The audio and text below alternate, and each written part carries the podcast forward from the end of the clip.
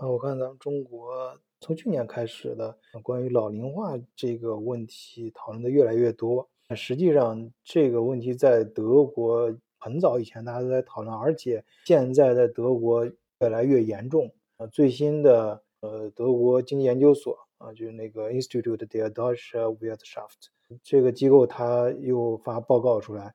呃，里面的一些数字看了之后，确实让人触目惊心。你就现在来说，德国的老年人就是就退休之后的啊，当然这个退休年龄是一生再生啊。现在男的在德国，你要正常工作到六十七岁才可以退休，定呢可以早个两三年。然后按照这样一个界定啊，这就是呃很宽泛，也就是很严格了，就是能够统计到数字已经相对来说比较少了。按照这样的一个去统计现在的老年人，就把他们定义成老年人的话，在德国现在的人口比例中也能够占到百分之嗯二十二到二十三这样，就是大致来说可以呃看成接近呃四分之一，但实际上我我我稍微还乐观点，就是我觉得就大约相当于每五个人中间有一个老人吧。为什么我把这个嗯就给它降到百分之二十呢？实际上在现实中来德国打工。工作一段时间就回国，包括上学呀或者短期的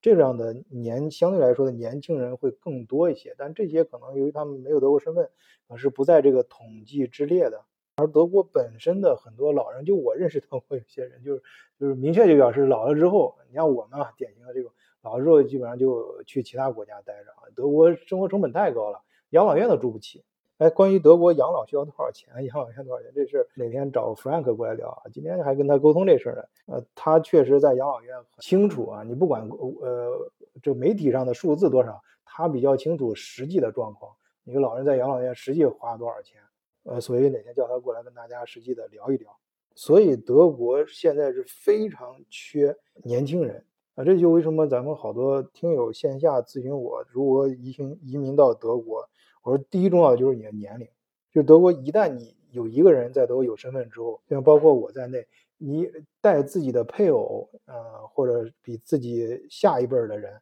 这很容易往德国带。但是你往上啊，比你上一辈的人，你的父母或者你的长辈想带到德国来，这很难很难，或者成本很高很高。而且像咱们德国视角的老听友都知道啊，或者是在德国待过比较长时间的。你应该都有这样的经验，就在至少在过去这十几年过程中吧，你在德国，你真的是想待在德国，或者我们就说赖在德国有点不太不太好这个词儿，就说讲在德国混下来的，肯定有各种各样的办法啊，你总能找着办法，因为社会啊，它政府会大致你可以认为是睁只眼闭只眼，反正给你开通了很多，你只要稍微用点心打听打听都有的一些通道，因为它太需要。一些年轻人来补充德国的人口，优化德国的人口结构了。注意啊，我说这普通人就是说还没到退休年龄的都算是年轻人，在德国。当然咱不抬杠啊，德国视角咱比较接地气，说人话，但是并不代表你可以然后干一些违法乱纪的啊，或者搞走一些呃太高杠杆的事儿，那些除外啊。咱都是说人话啊，就是老百姓作为平常老百姓普通人能够啊接受的一些方式。因为这个报告里面，它反映更可怕的是这个数字，就把它动态来看，啊，就是它它还进行了各个年龄段的比较，就是说现在五十岁到六十岁的人啊，对应着现在二十岁到呃多少岁的人，然后他们之间的比例，这个然后五四十岁到五十岁的人再往下对应，这一一茬一茬的对下去，这个数字的差距缺口是越来越大，越来越可怕。呃，这是个什么意思呢？就是说现在的啊这些在职的工作的人，比方五十岁到六十岁的，还有四十岁到五十岁的，等他们退休了之后，啊，比方说他们退休之后会空出来一百个岗位吧，呃，但是可能只有实际的人口只有四呃只有五六十个或者七八十个啊，然后最乐观的也就是百分之八十的人去顶替他的岗位，比如说其中还剩下。百分之十到百分之五十的这个空缺，缺人找不到，已经没有人了，就别说合合不合适，就没有人来，数量就不够，没有人来来来顶替这个岗位。用咱中国那套话，就叫青黄不接啊，没有人来接班，没有接班人。呃，当然咱们比较脑子比较活的听友肯定会呃问另外一个问题，那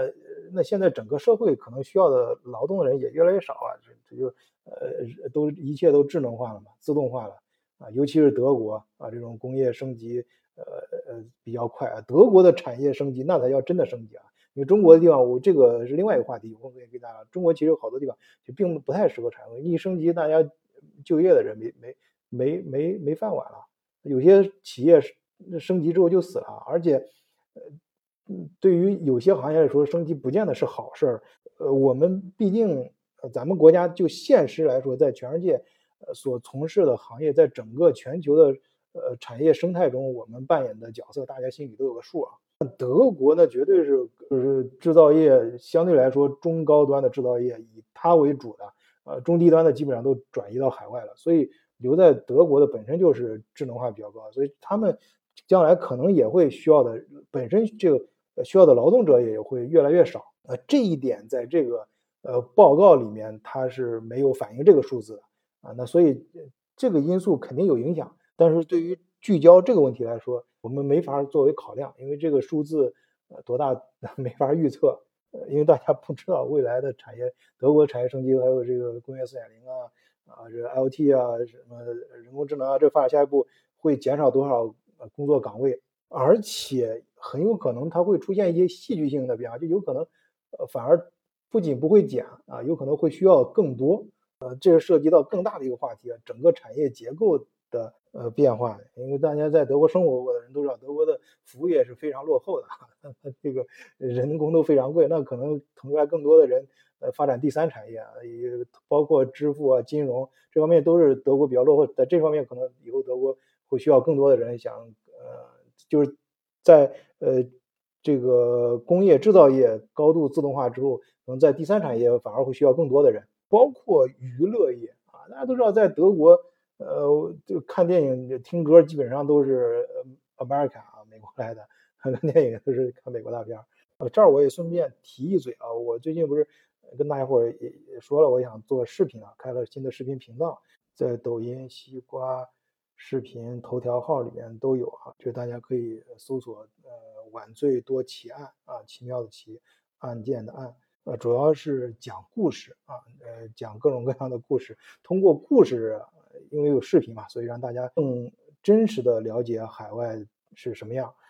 因为刚开始做嘛，我定位就是讲讲呃悬案，因为只有真实的案件啊，就真实。我跟别人不太一样，好多人是讲电影，讲那些文学化的东西，但是我就讲真实在国外发生的案件，因为我在里边可以查资料更方便嘛，当地呃发生的真实的案件，通过这些能够了解到最真实的人和事儿啊，真实的社会和。生活，嗯，然后咱们的听友看也留言了，说有些场面，呃，太血腥啊，可能不太好。因为确实我们的听友都咱德国视角的专业听，有好多还是一些青年人，甚至一些孩子，所以这点我表示道歉啊。呃，我以后肯定会把这些有关的章节给删掉。呃，其实我已经很注意了，因为我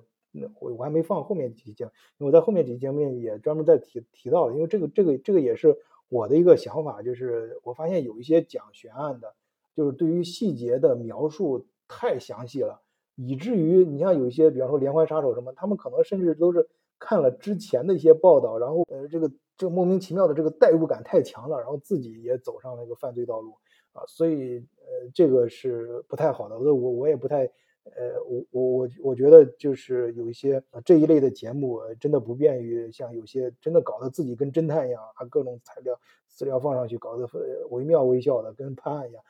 探案一样，那这种精神是好的，做节目这么这么认真是好，但是我不，我觉得这样也不太好，就是会可能会造成一些负面的影响。所以我做节目的时候已经已经很注意这个了。所以我在视频里面大家也看到，我找的一些材料相对来说都是比较中性的啊，尽量避免一些血腥的一些视频，呃，而且有些环环节也不是真实的真人真事儿，但是不要把它搞得太逼真了。就是我自己已经。比较注注重这方面了，但是第一期节目放出来之后，大家反应还是不行，太太太真实了，尤其有些孩子在看，所以说这个我首先表示道道歉啊，以后我会更加注意这方面。呃，然后关于那个 I W 的这个研究所他们的这个报告里面的更多的数据啊，我把这个道理跟大家讲清楚啊，这些具体的数据很枯燥的。但是，有兴趣的朋友呢，可以呃到晚醉德国视角的这个小圈子，咱们呃喜马拉雅里面都都有小圈子嘛，加入德国视角的会员圈小圈子，在这里面有我有文章啊，专门把他的文章一些重点的数据啊翻译过来了，然后大家可以在这个文章里面去看。本期节目就聊到这儿，谢谢大家收听，再见。